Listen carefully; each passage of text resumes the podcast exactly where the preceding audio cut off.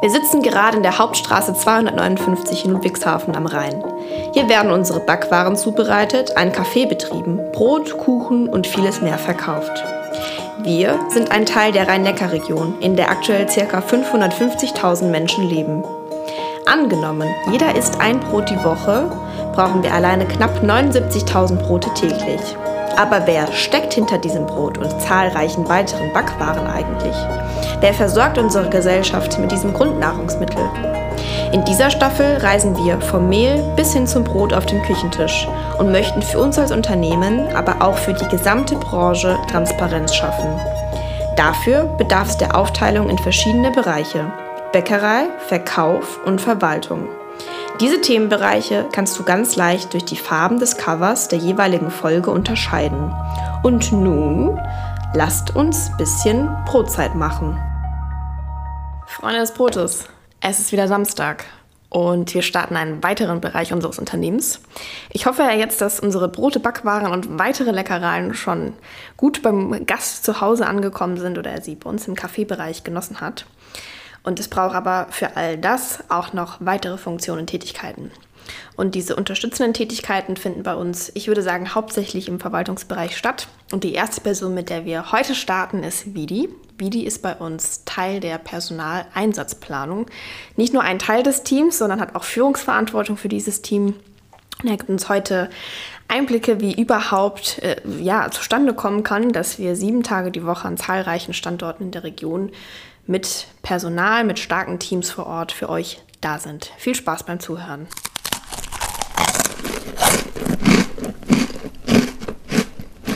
Hello und welcome zu einer weiteren Brotzeit-Podcast-Folge. Heute am sehr schönen sonnigen Faschingsdienstag mit Vidi aus der Personaleinsatzplanung. Vidi, es freut mich, dass wir hier zusammensitzen. Freut mich auch sehr, ich freue mich. Ja. Okay, bevor wir einmal über deinen Fachbereich ähm, sprechen dürfen, darfst auch du dich mit drei Worten oder vielleicht auch mehr Worten beschreiben, um den Zuhörerinnen einen kleinen Eindruck liefern zu können, wer hier eigentlich heute mit mir am Tisch sitzt. Wie ich mich selbst beschreiben würde, ich glaube, ich bin positiv, reflektiert und vom Grund her ein Teamplayer. Das sind so die drei Worte, mit denen ich mich beschreiben würde. Ja.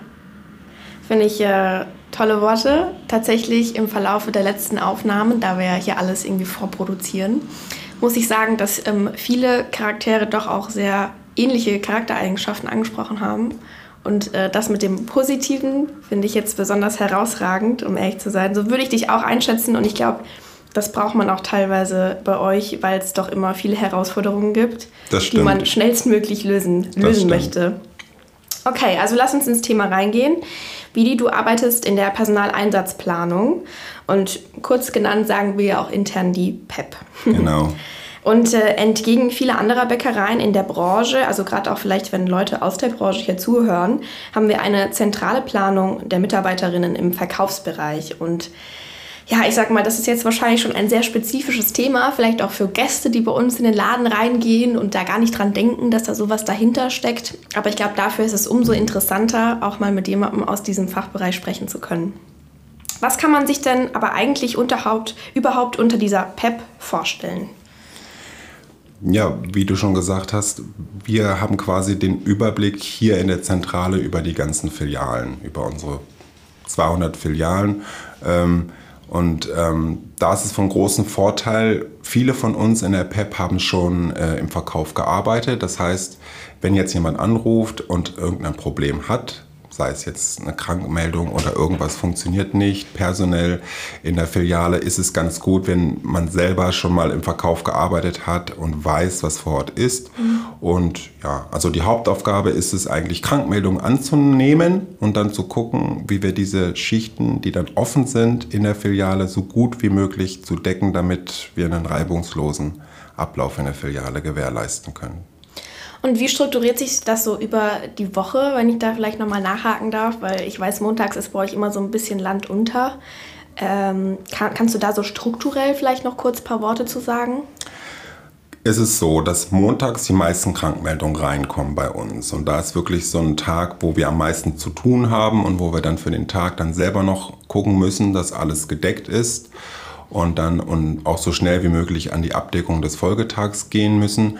Und natürlich ist ein Highlight-Tag, was die Abdeckung angeht, der Freitag. Weil am Wochenende haben wir einfach unsere umsatzstärksten Tage und da müssen wir gut besetzt sein und da haben wir dann meistens auch ein paar offene Schichten, die wir zu bearbeiten haben.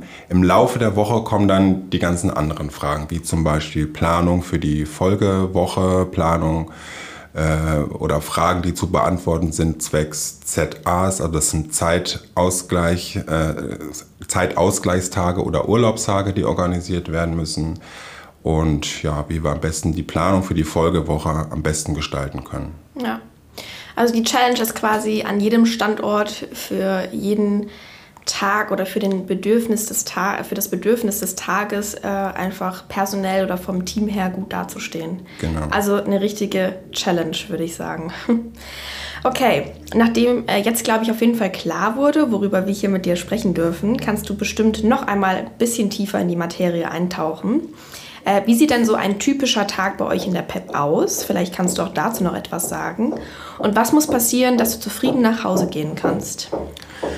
Also da hat sich auch mittlerweile einiges getan. Das haben auch die Verkäufer draußen mitbekommen, dass wir uns versuchen auch so zu strukturieren, dass wir das hohe äh, Aufkommen an Anrufen auch gerecht äh, zu bewältigen äh, und so ein bisschen zu kanalisieren. Also wir haben uns in der PEP aufgeteilt in Gruppen, die für verschiedene Bereiche zuständig sind.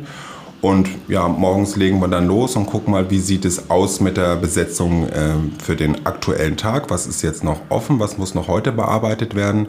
Und dann gehen quasi die Gruppen in der PEP schon aufgeteilt an die offenen Schichten am Folgetag. Okay. Und äh, was muss passieren, dass du zufrieden nach Hause gehen kannst? Dass alle Filialen gut besetzt sind, dass wir keine offenen Schichten haben und dass wir noch ein paar Springer übrig haben, die wir dann noch spontan einsetzen können, falls wir am Folgetag Notfälle haben. Okay. Gut. Ähm, am Ende des Tages seid ihr der organisatorische Kopf dafür, dass knapp 200 Filialen mit über 1000 Menschen jeden Tag offen sind. Das hast du auch eben schon schön so benannt.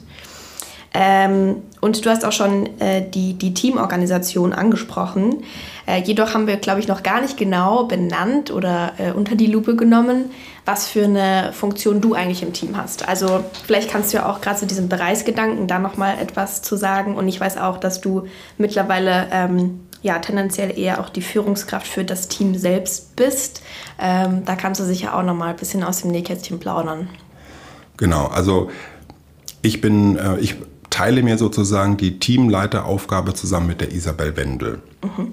Und ja, es gibt das Tagesgeschäft, was zu organisieren ist mit den offenen Schichten, aber natürlich kommen dann auch, wenn dann Sachen mit anderen Abteilungen geklärt werden müssen, meine Mitarbeiter in der PEP auf mich zu oder wenn es da mal irgendwie was gibt, was bei uns im Team intern geklärt werden muss und das organisieren wir dann zusammen.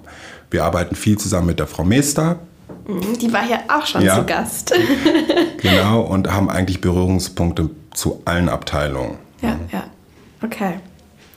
Gut, machen wir weiter. Ähm, Fachkräftemangel, Grippewelle, Corona. Ich könnte jetzt an der Stelle, glaube ich, noch weitere Buzzwords nennen, äh, die für uns alle auch nach wie vor, ich glaube auch gerade jetzt, die letzten Tage, doch wieder allgegenwärtig sind.